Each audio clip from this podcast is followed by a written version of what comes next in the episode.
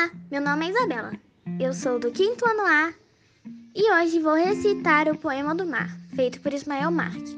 Na imensidão desse mar e na grandeza desse céu, poderá eu hoje velejar com meu barco de papel, sem uma bússola para guiar meu destino tão incerto, deixando o vento me levar para um lugar bem deserto, bem distante da sociedade e das fortes tempestades naufragando minhas mágoas, curtindo toda a calmaria com o ondular dessas águas profundas, como a poesia.